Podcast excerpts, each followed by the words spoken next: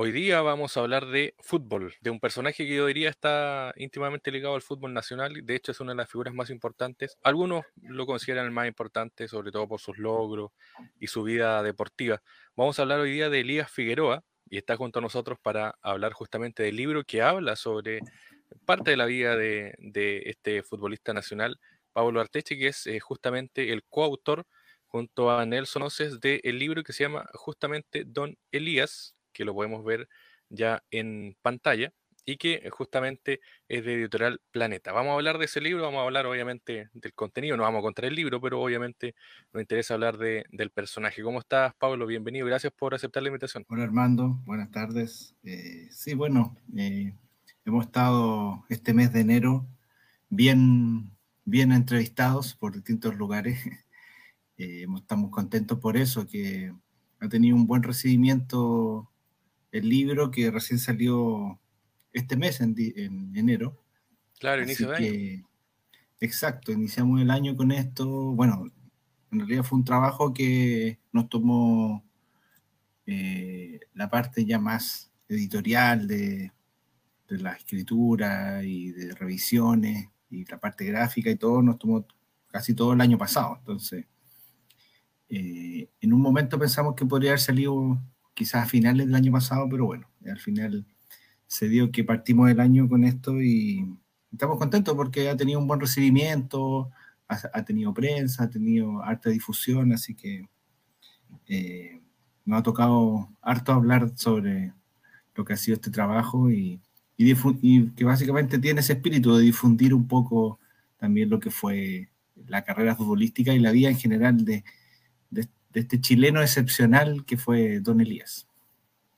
¿Cómo llegan ustedes junto a Nelson a escribir la historia de, Elías Figueroa y finalmente cuál fue la motivación más allá de obviamente escribir el libro y, hablar de él, pero me imagino que hay un tema más de, fondo para hablar del personaje? Sí, bueno, eh, este trabajo partió como obviamente como todas las cosas, como un proyecto, como una idea que teníamos con Nelson. Nosotros hicimos algunos unos libros anteriores con Nelson. Eh, el año 2019 sacamos un libro que estaba relacionado con la, con la historia de la selección chilena y ahí pudimos entrevistar por primera vez a Elías. Eh, eh, pudimos acceder a él, conseguimos el contacto a través de su hijo también, que hasta el día de hoy nos ha ayudado mucho, Ricardo.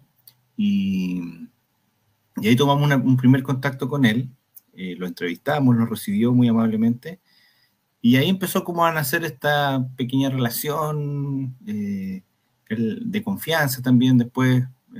Eh, bueno, Nelson Noces, el coautor, ¿cierto? es amigo mío también de la vida, de, nos conocemos muchos años antes de que hiciéramos estos trabajos.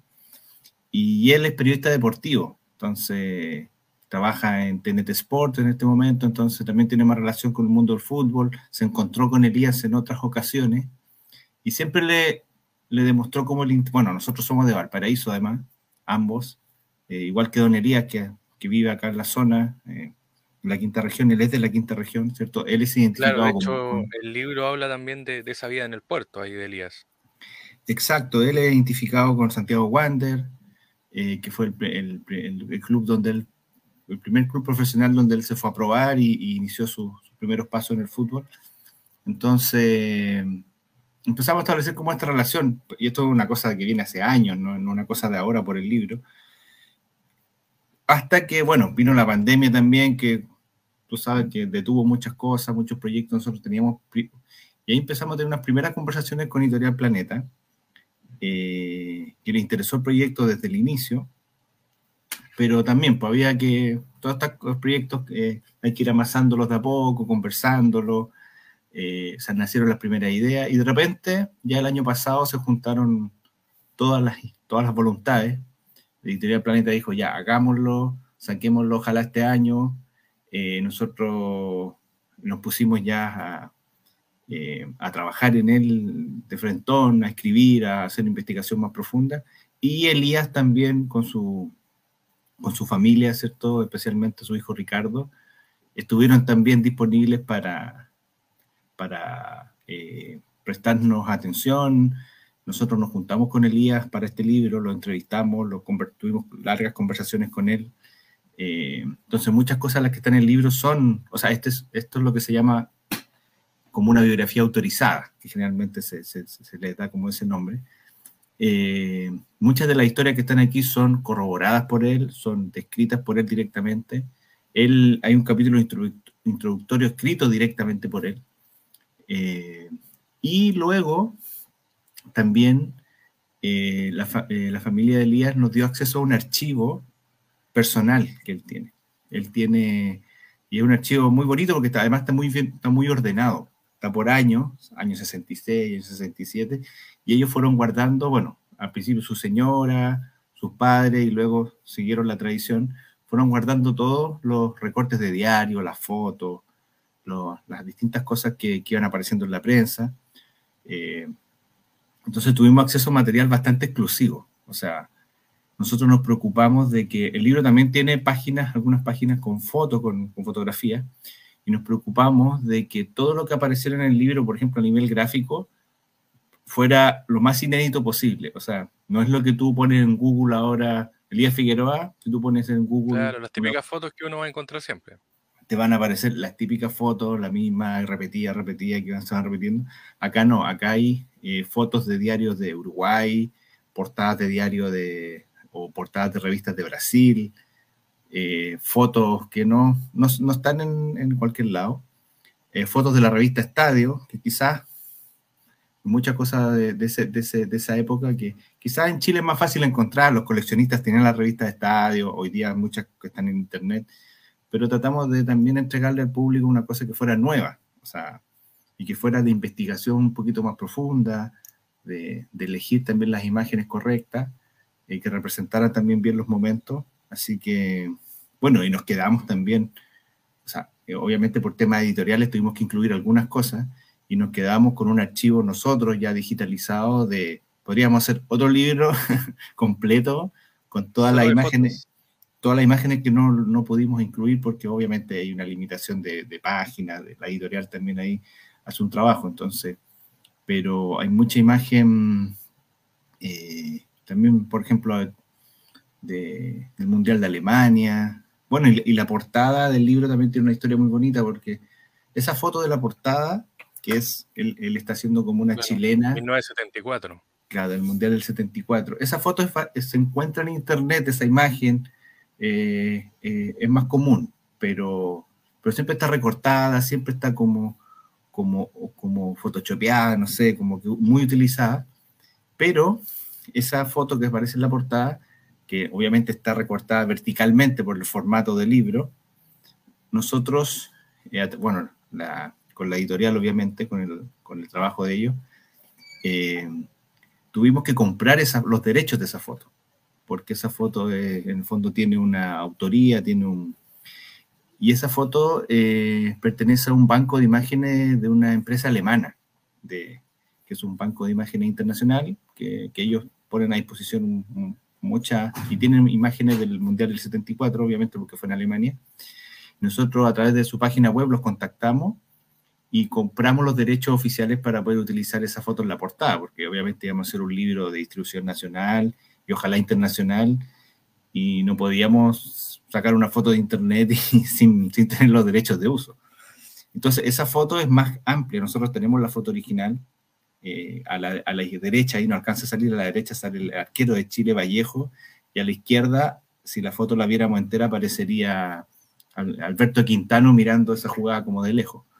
Pero, pero también, bueno, también en ese sentido quisimos entregar eh, una imagen que fuera llamativa y para, para las personas que quisieran acercarse al libro y quizás una primera entrada siempre es como la foto, eh, que la portada fuera como como una cosa que impresionara.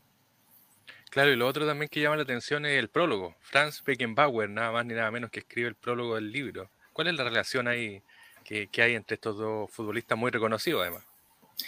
Sí, mira, ahí nosotros, en las entrevistas que nos, han hecho, hacemos una, eh, bueno, eh, siendo sincero, realmente sincero, nuestra primera opción, o sea, Beckenbauer es obviamente un, un gran nombre, un ídolo internacional, uno de los mejores jugadores de la historia, pero nuestra opción número uno era Pelé. Y Pelé, lamentablemente se fue justo el año pasado. Claro, Pelé, y, no era, era muy posible, porque no, era, no era soñar, porque Elías tenía una muy buena relación con él. De hecho, el año pasado, Elías nos dijo que había conversado con él, casi, podríamos decir, ya casi a modo de despedida entre, ambos. Ellos eran muy amigos, tenían una relación muy cercana. Obviamente la distancia después de los últimos años, Elías, Elías acá en Chile, Pelé en Brasil, pero siempre se mantuvieron un respeto gigante y una amistad que siempre que había una actividad ellos apoyaban, se acompañaban. Eh, Elías trajo a Pelé hace algunos años atrás a inaugurar un estadio en la isla de Pascua y, Pelé vino simplemente porque Elías lo invitó, o sea, ese era el nivel como de amistad que tenía. Pero lamentablemente el año pasado, que como te comentaba, fue cuando ya le dimos el puntapié final a este trabajo, eh, ya estaba, todo el año pasado estuvo muy mal de salud, y terminó falleciendo en diciembre. Entonces Elías habló con él, pero ya no era el momento de pedirle algo o, hacerle como una solicitud de ese tipo. Entonces, pero en paralelo nosotros también con, con la ayuda de Ricardo, el hijo de Elías, eh, Elías, eh, a pesar, como te decía, de estar, podríamos decir, jubilado, viviendo aquí en Chile hace muchos años, con algunas actividades, él, su nombre sigue abriendo muchas puertas a nivel internacional. O sea, él sigue siendo invitado a, distintas cosas a nivel mundial. De hecho, el, 2010, el 2020, que fue el, año de la, el primer año de la pandemia, él estaba invitado a una feria internacional en Estados Unidos de fútbol, porque Estados Unidos ya está empezando a preparar lo que va a ser el mundial. Entonces, en la ciudad de Las Vegas, en los casinos y todo eso, había una gran convención del fútbol y Elías estaba invitado con pasaje, con estadía, todo. Y claro, obviamente vino la pandemia y eso no resultó. Eh, entonces, él siempre sigue en contacto, siempre lo están llamando. Cuando, cuando hace poco vino el Internacional de Porto Alegre a jugar a Santiago, él lo invitaron a Santiago también, con hotel, con estadía, lo llevaron al estadio. O sea, entonces pudimos fue un trabajo largo, sí, pero pudimos a través de algunos contextos que aún quedan, eh, lograr que Franz Beckenbauer enviara un, podríamos decir, un saludo, un saludo que nosotros recibimos, hicimos un proceso de, traducción, tratando de ser lo más fieles posible a, la intención de que lo que él estaba señalando, y, ellos también tuvieron una relación no, sé si de amistad, pero de respeto mutuo muy grande, porque efectivamente, bueno, en, la foto de la portada, ese partido ellos jugaron en contra, en el fondo. Ese, es el partido inaugural del Mundial de 74, donde Alemania, que después fue campeón, era local, y el primer partido de Alemania le toca contra Chile, y Chile, bueno, un país sudamericano, lejano, eh, tenía este jugador Figueroa que se sabía algo que jugaba en Brasil, pero en una época que no había internet, que no tenía las redes de ahora, que... y aparece el equipo chileno, bueno, y aparece liderado por Elías. Elías es un partido que la prensa internacional y todo el público que estaba ahí, en el fondo, estaban todos los ojos de, del internacional puestos en ese partido, que iban a ver el debut de Alemania y terminaron viendo Eh, el esplendor de Elías Figueroa, en el fondo. Y ahí en realidad eh, los alemanes, el, público, el, periodismo internacional, todos quedaron realmente sorprendidos. Y desde ahí Beckenbauer, bueno, tuvo un respeto gigante por Elías. Eh, y después nosotros en el, en el, libro incluimos una foto que ellos, muy bonita porque es, es cuando la FIFA hizo, cumplió 100 años, hizo una ceremonia en Londres, invitó a los 100 mejores jugadores de la historia, obviamente estaba Elías y estaba Franz Beckenbauer, y ellos se encontraron, se tomaron una foto, de hecho están muy elegantes, como de frac, eh, una foto muy, muy bonita. Claro, de eterno y, todo el tema.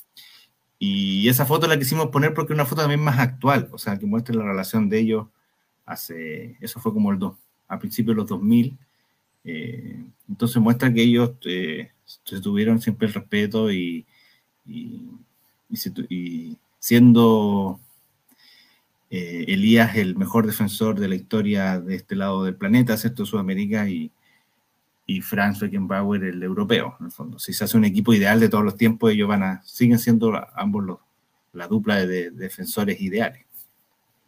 Me interesa igual que pudieras hablar, eh, Pablo, de, esta etapa que yo diría que es como una de las mejores que, bueno, yo diría dos etapas eh, para los que siguen a, a Elia. Una que es justamente el, mundo charrúa, que se habla del libro también de Brasil, y luego justamente en el 77, cuando vuelve a Chile. Eh, tiene un periplo bien interesante, Elías, justamente porque se va al extranjero. Es uno de los primeros futbolistas que hace como carrera también afuera, ¿o no? Sí, sí, efectivamente. Hay, un, bueno, hay casos de chilenos antes que, se pegaron el salto, cosa que era poco común eh, en esa época, que jugadores salieran, salieran al extranjero, eran casos muy puntuales. De hecho, después de Elías llegó eh, Ignacio Prieto, llegó a Uruguay, ¿cierto? A jugar en Nacional. Eh, pero sí, efectivamente, si uno viera como las etapas, eh, está esta primera etapa que, Elías se va a Uruguay, o sea, es contratado por Peñarol.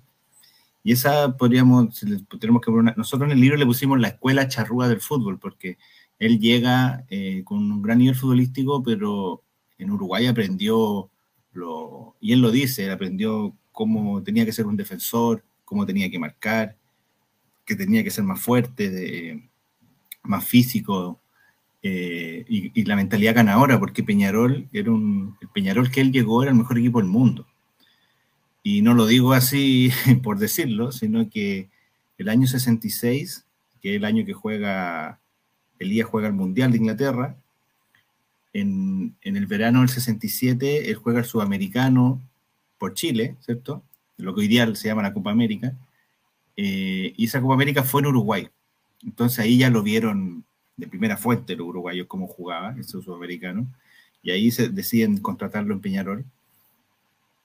Era, era la revelación del fútbol sudamericano en ese momento, eh, de cualquier país, de Brasil, Argentina, y Peñarol ese año 66 fue campeón intercontinental. Le ganó al Real Madrid 2-0 eh, en Montevideo y 2-0 en el Bernabéu. Y le ganaron la Copa Intercontinental eh, de, visita al Real Madrid, en Madrid, en el, en el Santiago Bernabéu. Y ese equipo, ese plantel o ese Peñarol fue el que viene a buscar a Elías Figueroa, que era un defensor chileno que jugaba en Wander. Entonces, pudiendo haber ido a buscar al jugador que ellos quisieran, si eran el, como digo, tenían todos los recursos, eran campeones intercontinentales. Y Elías llega a ese equipo, un equipo ganador de la Copa Libertadores, del Campeonato Uruguayo, de la Copa Intercontinental, y se hace un puesto, o sea, se gana la titularidad es elegido el mejor jugador de Uruguay ese año inmediatamente, el año 67. Entonces él tiene una explosión que es como que es como parecía quizá en su momento lo de Marcelo Salas, que, llega a Argentina y, explota inmediatamente. O sea, es como, como, los grandes, jugadores que no necesitan ese, ese año de aclimatamiento, sino que llegan y realmente inmediatamente rinden. Eh, entonces, esa, claro, pero a pesar de que él tenía ese gran nivel, él siempre dice que en Uruguay fue el año de aprendizaje. Y muchas veces se dice, bueno, Elías no jugó en Europa, pero Peñarol, la mitad del año, pasaba haciendo giras en Europa. En esa época se hacía mucho eso.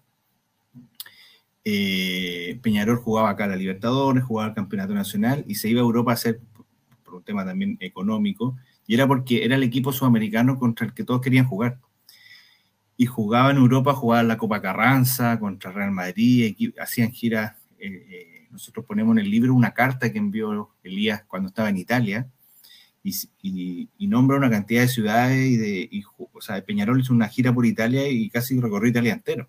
O sea, jugó con el Milan, jugó contra el Napoli, jugó contra... Eh, después van a, tienen un partido histórico contra el Celtic en, en Irlanda. Bueno, y no solamente iban, sino que iban y ganaban. Entonces, eh, bueno, el Pelé, el Santos de Pelé hacía lo mismo. El Santos de Pelé iba a, giras europeas y, y, le ganaba a todos los equipos, al Milan, a los, equipos españoles. Entonces, ahí aprendió mucho, reconoció, empezó a conocer el mundo también, conoció Italia, conoció Europa, conoció España, etc. Eh, y, se, y, se, hizo realmente un jugador internacional. Y después, bueno, efectivamente, como tú dices, ya viene la etapa de Brasil, donde muchos dicen, claro, su consolidación, pero, pero también nosotros al hacer este trabajo contextualizamos un poco los momentos. Y resulta que cuando él llega a Peñarol, como decía, cuando él llega, el Peñarol ya era un equipo grande, un equipo top, pero cuando él se va a Inter, Inter era un equipo que nunca había ganado el campeonato brasileño, eh, había ganado la Copa de la región, que siempre la peleaba con Gremio, que el torneo como del Estado, eh, pero el torneo no jugaba, eh, Inter era un equipo que no jugaba la Copa Libertadores, nunca, porque para jugar la Copa Libertadores hay que ser campeón de Brasil. Eh, entonces un equipo muy, a nivel brasileño, un equipo modesto, un equipo de, medianía, eh, entonces del sur, ¿cierto? Nosotros siempre hacemos la, la comparación con lo que pasó con Maradona en Nápoles. Maradona cuando se va a Nápoles él viene, entre comillas, de fracasar en el Barcelona. Está, cuando, está esa famosa imagen de Maradona pateando a jugadores, no sé si lo has visto, que en un equipo, en un partido que creo contra el Atlético Madrid, no sé si. Eh, Maradona lo pasó muy mal en Barcelona y casi era un, jugador que ya estaba, eh, que en ningún equipo lo... no iba a seguir hacia arriba, sino que era, estaba estancado. Eh. Claro, era un jugador conflictivo, era un jugador que ningún equipo ya lo cotizaba mucho y aparece esta oferta en Nápoles y él va, y en Nápoles lo mismo, un equipo del sur que siempre pelea contra los poderosos del norte, que no había ganado nunca, etcétera, y él, bueno, eh, se convierte en lo que hoy en día, por eso lo adoran en Nápoles, porque él llevó, lo llevó a lo más grande. Y Elías pasa lo mismo en Porto Alegre, en Inter. Lo saca campeón, bueno, se arma un muy buen equipo y salen campeón por primera vez en su historia el año 75, eh, con un gol de Elías en la final con Cruzeiro. Y es el famoso gol iluminado. Entonces, él se convierte en eso, en un mito viviente, en un ídolo máximo, mejor jugador de América tres veces consecutivas, 74, 75, 76. convierte el gol con que el Inter es primera vez campeón en su historia. Más encima de ese gol que ocurre en esa final, eh, que el gol iluminado, porque quizás para los que no saben, el gol iluminado es que él, como era, Elías, bueno, Elías era defensor, pero él, por su estatura y por su envergadura, siempre subía al cabezazo, que se llama, cuando hay un centro, cuando hay un córner, él hacía goles porque eh, subía en el fondo a, buscar el cabezazo por, su estatura, por su envergadura. Y es una jugada que tenían más o menos preparada siempre los equipos con, en los que Elías jugaba. Entonces, viene el centro de un tiro libre, él salta, y era un día nublado en Puerto Alegre, y cuando él salta, es una cosa mística, eh, muy rara, realmente, hasta el día de hoy nadie se lo, logra explicar, es una casi un hecho así como, no sé, eh, cósmico. Paranormal casi. Paranormal, él salta y un rayo de luz, porque no es un foco, porque es de día, no es un foco de luz del estadio, nada un rayo de luz solar, cruza y le ilumina a él la cara, la cabeza, el cuerpo, y él, justo en el momento que él cabecea. Y eso quedó en fotografía, quedó en video. Entonces, cuando se empezaron a replicar las imágenes posteriores al partido, en los diarios, en la televisión, etcétera, eh, el, el, pueblo, bueno, el público brasileño que, que tiene una idiosincrasia muy distinta a la nuestra, lo tomó como un, como un hecho místico, como un hecho paranormal, como un hecho sagrado, divino, etc. Por la, religiosidad que tienen ellos. Entonces, Elías eh, vivió muchas experiencias muy raras después de eso. Eh, no solo por la fama, sino que las mujeres le llevaban los, los bebés para que los sanara, eh, mujeres embarazadas que querían que le tocara la barriga para que su niño no naciera a ese nivel. O sea, era como una especie como de santo, santo en vida, era muy extraño. Y Elías, que tiene una personalidad muy retraída, muy tranquila, y chilena, muy chilena como somos nosotros, como que no le causaba un poco de... Eh, o sea, le costaba lidiar un poco con eso. Y luego eh, se le empezó a hacer cada vez más difícil la vida en Brasil, debido a la fama, debido a todo este fenómeno que se, causó en torno a él. Él tuvo muchas presiones, en Brasil querían que jugara por la selección brasileña, eh, lo presionaron mucho, mucho para que jugara por la selección brasileña, eh, especialmente para ese mundial, el 74. Resulta que, eh, bueno, Pelé, el último mundial que jugó el 70. Entonces se retira Pelé de la selección brasileña y viene un proceso de renovación necesario para el próximo mundial. Y los brasileños querían que Elías jugara por Brasil. O sea, eso era una cosa así, pero como un hecho.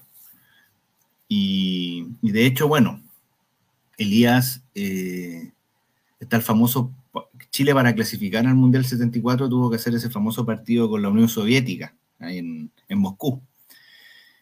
Que esa, bueno, ese partido de una, es para hacer un, un programa aparte de, que justo viene el golpe militar en Chile, de que, bueno, todo el problema de la Unión Soviética, eh, que después Chile, de hecho, ocurre el golpe militar en Chile y casi el mismo día creo que, los, que el equipo, que la selección iba a viajar, una cosa así como, bueno, al final viajan a cumplir con el partido a, Moscú, tiene un recibimiento muy, muy malo por parte de, la Unión Soviética, eh, eh, tienen que jugar en un estadio lleno, eh, el estadio Lenin, que se llamaba en esa época de Moscú, eh, enfrentando una selección que era buena, o sea, futbolísticamente era bastante buena la Unión Soviética en esa época.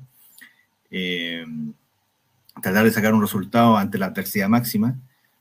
Y Elías eh, comete ahí un acto, de, uno de los mayores actos de rebeldía en su carrera y, y, el, y desobedeciendo un poco las instrucciones de Inter, que Inter no estaba interesado de que él participara de la selección chilena, eh, de hecho, como te decía, para ello ojalá jugara, hubiese jugado por Brasil y le hacían la vida imposible. En esa época no existía la, normativa actual que los clubes están obligados a, que lo, a los jugadores. En esa época era netamente la voluntad del club. Y obviamente si como jugador tú eres, eh, en el fondo, empleado de un club, era muy difícil decir no, yo, y Elías lo hizo, dijo no, yo me voy, terminó, cumplió con un partido, se tomó un taxi, se fue al aeropuerto, se pagó el pasaje, se llegó al aeropuerto 1, después al aeropuerto 2, hizo una conexión, se juntó con la selección chilena, tengo entendido, en Alemania, con lo opuesto, él venía de Brasil y llegó al frío, al invierno europeo, y a jugar ese partido, lo jugó, avión, de vuelta a Brasil. O sea, fue como netamente una cosa de voluntad de él por, por defender, por, porque Chile clasificara al Mundial, él lo hizo por eso. Y luego viene este partido en Santiago que no se juega, ¿cierto? Escandaloso del gol, ese famoso como. Claro, el equipo solo ahí en la cancha. El equipo solo, que fue muy triste, ese fue un momento muy triste para la selección chilena. El equipo no quería hacer eso, fue una, una obligación de la FIFA que había que hacerlo para, para no quedar fuera del mundial. Y de hecho, ocurre eso y, y en reemplazo se llevó al Santos, al, al club brasileño, para jugar un partido amistoso para que ocurriera algo en ese momento. Y la selección creo que pierde como 4 5 0. O sea, los jugadores no, no, querían jugar ese partido, no, no, no, realmente no estaban ahí. Y entonces, bueno, y después, eh, de hecho, para que Elías jugara el Mundial 74, la selección eh, sale, él, él, no puede ir a ningún entrenamiento, a ninguna concentración, a ninguna preparación, o sea, está totalmente para los brasileños eh, cortado de que no jugara por la selección. La selección chilena sale de Santiago, hace una escala en, en Porto Alegre para ir a buscar a Elías, él lo suben arriba del avión y ahí parten a Europa a jugar el Mundial. Entonces, era, era una época muy distinta de cómo se manejaba el fútbol. Y, pero él vivió, volviendo al tema anterior, él vivió muchas tensiones. Y ahí viene lo que comentábamos de, de la Vuelta a Chile, la primera Vuelta a Chile, el año 77 que el año 76 él gana por tercera vez el mejor jugador de América, consecutiva.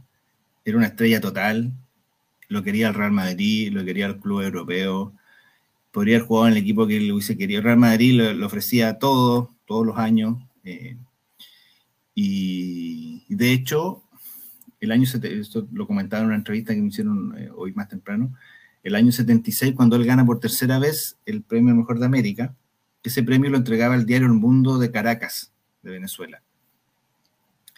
Eh, nosotros entrevistamos acá en el libro al periodista Lázaro Candal, que está vivo todavía, que vive en España, eh, el que inventó ese premio, el que lo organizaba en esa época. Además, Lázaro Candal, eh, un periodista español que hizo toda su carrera en, Venezuela.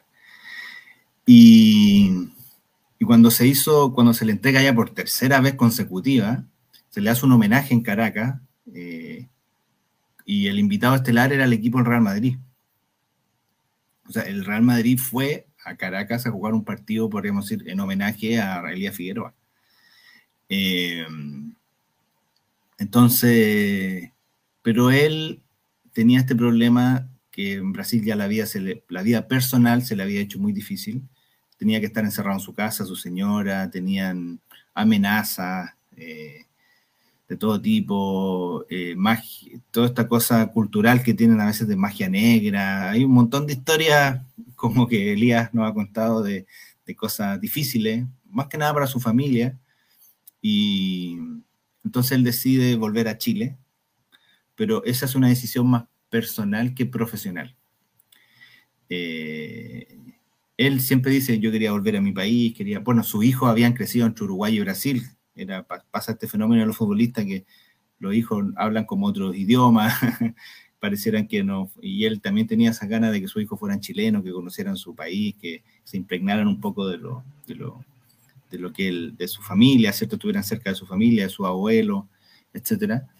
Pero él, el año 77, que vuelve a Palestino, gracias a unas gestiones importantes que hizo la dirigencia de Palestino en esa época, eh, él podría haberse ido al Real Madrid, como te decía, y haber eh, jugado por lo menos dos o tres años allá y, haber seguido subiendo en, la escala, por decirlo, del profesional o futbolística.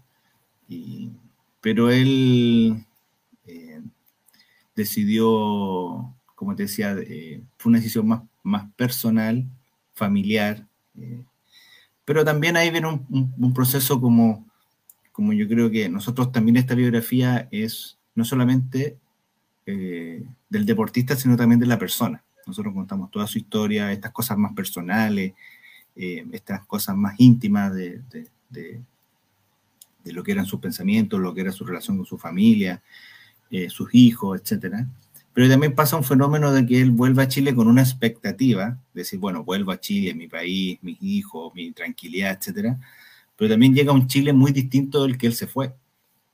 Él se fue de Chile con 19 años, el año 66, eh, y entre el 66 y el 77, esos nueve años, eh, nueve, diez años más o menos, eh, en Chile pasaron muchas cosas. O sea, sabemos. Claro, vuelve en dictadura, de hecho. Eh, empezó la dictadura, el año 77 estaba la dictadura todavía.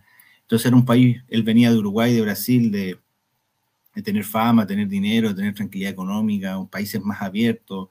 Eh, Brasil también tiene una dictadura, pero es un país mucho más, con otra cultura, con otro pensamiento, más liberal, ¿cierto? en todo y llegó a Chile un país muy cerrado culturalmente, muy conservador, eh, en dictadura, con muchas restricciones. Eh, entonces eso también fue un, él tenía una expectativa, bueno, él llega también obviamente a Palestino, a Santiago, y él siempre fue, el año 66, él vivía en Quilpué, o sea, cuando se fue, siempre fue, él hasta el día de hoy él tiene un, modo de ser y alma como de provinciano de Quilpué, de Villa Alemana, él hasta el día de hoy vive en Villa Alemana, de Valparaíso, eso es a él lo que, lo que a él le gusta, la cercanía con la gente, caminar por la calle tranquilo. Y llegó a Santiago, una ciudad grande, la capital, eh, a ser famoso también en Chile, porque famoso era, pero también a, una sociedad muy distinta, eh, muy cerrada, muy eh, apagada culturalmente, muy restrictiva.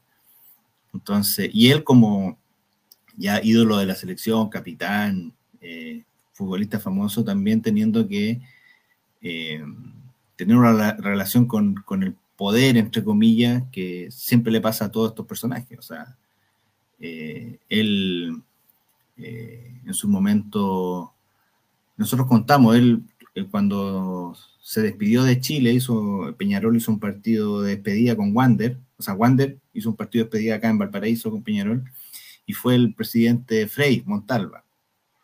Después, cuando, cuando Elías jugaba en Uruguay, hubo un terremoto acá en Chile, en el norte, el año 71, si sí, sí, fue el año 71, y Elías organizó un, partido beneficio en el Estadio Nacional y le fue a entregar toda la recaudación al presidente Allende, a la moneda, y ahí está la foto también, con Ignacio Prieto fueron a... Entonces, él era muy admirador de Pablo Neruda, siempre lo dijo en Brasil, en todos lados. Eh, él le gustaba mucho leer, es muy, lector. Eh, eh, y después, bueno, la dictadura obviamente después por su fama, por su connotación en un, país donde eh, el presidente en ese momento era la junta militar o, directamente, ¿cierto?, Augusto Pinochet, tuvo que tener una relación con eso. Bueno, y después eh, él ha estado con la, estuvo con la presidenta Bachelet, con Sebastián Piñera. O sea, él como figura mediática y pública, eh, necesariamente también tenía que tener una, relación con eso. Entonces, eh, esa vuelta a Chile fue como, y futbolísticamente fue muy buena porque él con Palestino logró ser campeón eh, de la Copa Chile, después fue campeón del Campeonato Nacional, llevó a, a la Palestino a jugar una Copa Libertadores, porque él estaba, cuando, como te decía, cuando volvió a Chile estaba a un gran nivel futbolístico. Entonces, destacó mucho. Y después tuvo una pasada por eh, Estados Unidos, jugó, un año en la Liga Norteamericana. Y también hoy en día uno dice, con la distancia y quizás poco conocimiento, uno dice, bueno, sí, pero Estados Unidos es como, ahí nadie le importa, el, ellos le dicen soccer, ¿cierto? Nadie le importa el fútbol. Pero en esa época, o sea, en la Liga Norteamericana jugaba Johan Cruyff, jugó Franz Beckenbauer, jugó Pelé, Pelé, el único país afuera de Brasil que jugó fue en la Liga Norteamericana, en esa época. Jugaba Gerd Miller, jugaba Teófilo Cubilla. Todos los grandes jugadores de esa generación, eh, o casi todos, terminaron su carrera en esa liga. Que en esa época, eh, eh, en Estados Unidos, se invirtió mucho dinero, imagínense, llevaron a Pelé, primero que todo, invirtieron mucho dinero en llevarse a las grandes figuras para en el fondo eh, armar como esa, esa, competencia. Y bueno, y Elías fue parte como de ese boom eh, que tuvo en esos años eh, finales de los 70 y principios de los 80, lo que se intentó hacer con esa liga norteamericana como de grandes estrellas. Hay algo que me queda ya para finalizar, que obviamente está en el libro, no te voy a pedir que la, que la comentes completa, sino que hay un, al final casi el libro habla de las 20 reglas del fútbol de Elías Figueroa. Eso también es interesante para una especie de, legado, pensando también en lo que tú decías con Pablo Neruda, hay un símil ahí. Sí, efectivamente. Eh, bueno, Elías, eh, como te decía, él siempre dice, bueno, él siempre fue muy lector, eh, él siempre decía que la, en las concentraciones de su época, obviamente no existían los, las computadores o lo que, la tecnología actual, los jugadores eran mucho de jugar a las cartas, de los juegos de mesa. Él siempre decía que le aburría un poco eso, él prefería tener sus libros, tener su lectura y, siempre fue como más intelectual. De hecho, él estudió periodismo, él estudió en, Brasil, tuvo, inició eh, la carrera de Derecho, al final no alcanzó a terminar porque volvió a Chile, pero él intelectualmente era muy activo. Eh, y él siempre fue admirador, como te decía, Pablo Neruda. Él conoció a Neruda eh, en dos ocasiones. Eh, cuando Peñarol, en, la primera ocasión fue en, París, porque Peñarol estaba haciendo estas giras europeas y fue recibido en, ese momento. Eh, Neruda era embajador de Chile en París y lo recibió. Y ahí tuvieron un primer encuentro. Y después en Chile también él nos comentó que en algún momento fue invitado a Isla Negra eh, a una reunión y estuvo con, lo conoce, tuvo la oportunidad de conocerlo personalmente y siendo un admirador de, su obra. Eh, él tiene poemas propios, es muy, es muy curioso eso. Nosotros, las veces que nos juntábamos a, conversar, porque nosotros no hicimos una, no, quisimos nunca hacer como con él sesiones de entrevista, así como pregunta uno, pregunta dos, pregunta tres, sino que nos, juntábamos a conversar. Obviamente nosotros dirigíamos un poco los temas que queríamos como, como que nos contara. Y él siempre terminaba como recitando poemas, eh, hasta el día de hoy lo hace. Hace poco hay una entrevista, quizás la pueden buscar en la radio ADN, que también, eh, esa es una de sus pasiones, el, tema literario. Y él podría publicar perfectamente un libro de poemas porque tiene poemas propios y se lo sabe de memoria y los recita.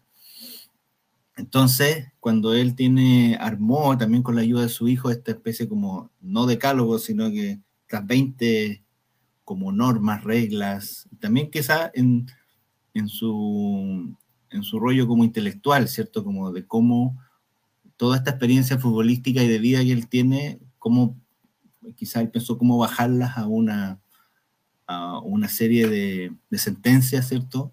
Que ayudaran a, los futuros jugadores o futbolistas.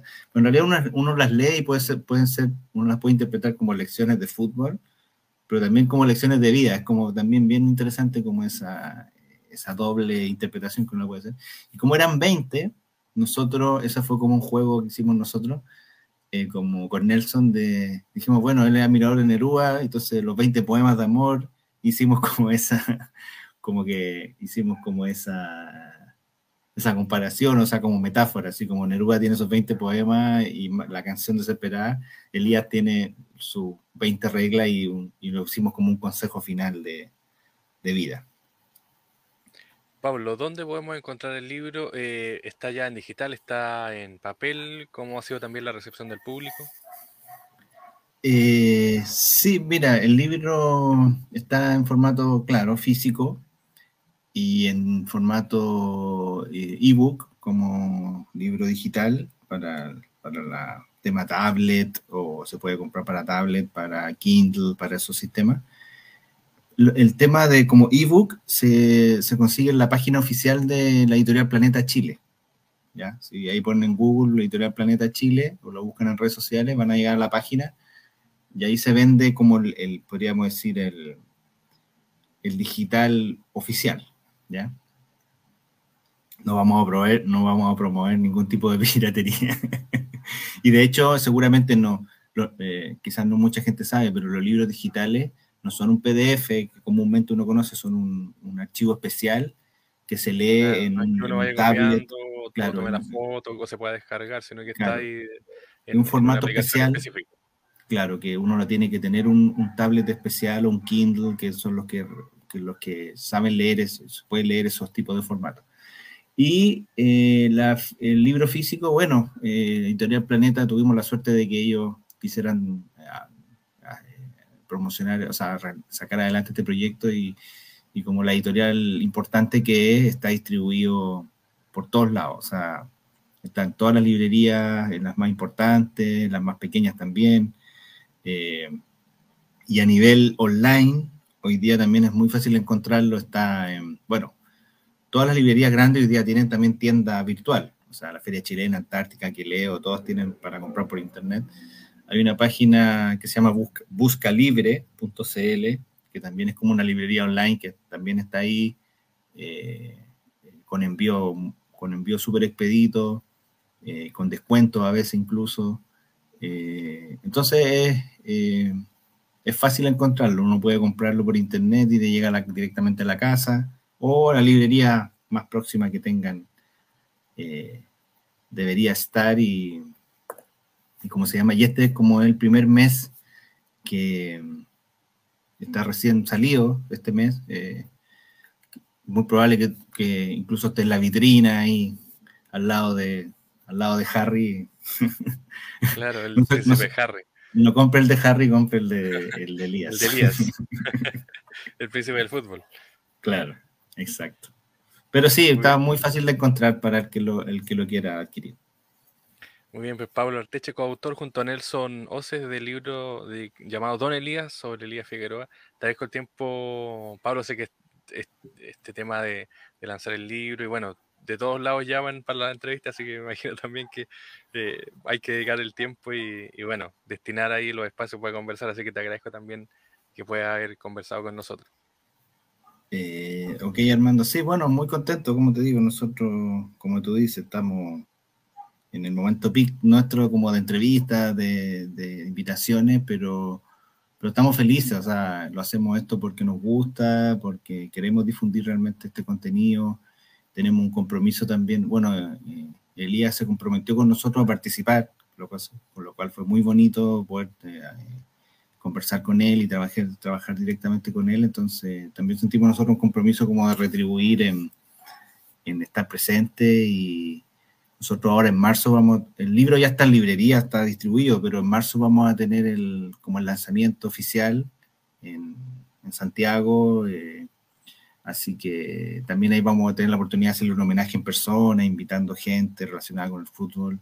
Eh, así que vamos a estar eh, por lo menos este verano en, esto, promocionando harto y, aprovechando el interés en realidad que ha provocado, el buen interés que ha provocado de, poder conversar. Muy bien, pues muchas gracias Pablo, éxito también en tu proyecto y gracias por el tiempo. Ok, nos vemos, chao.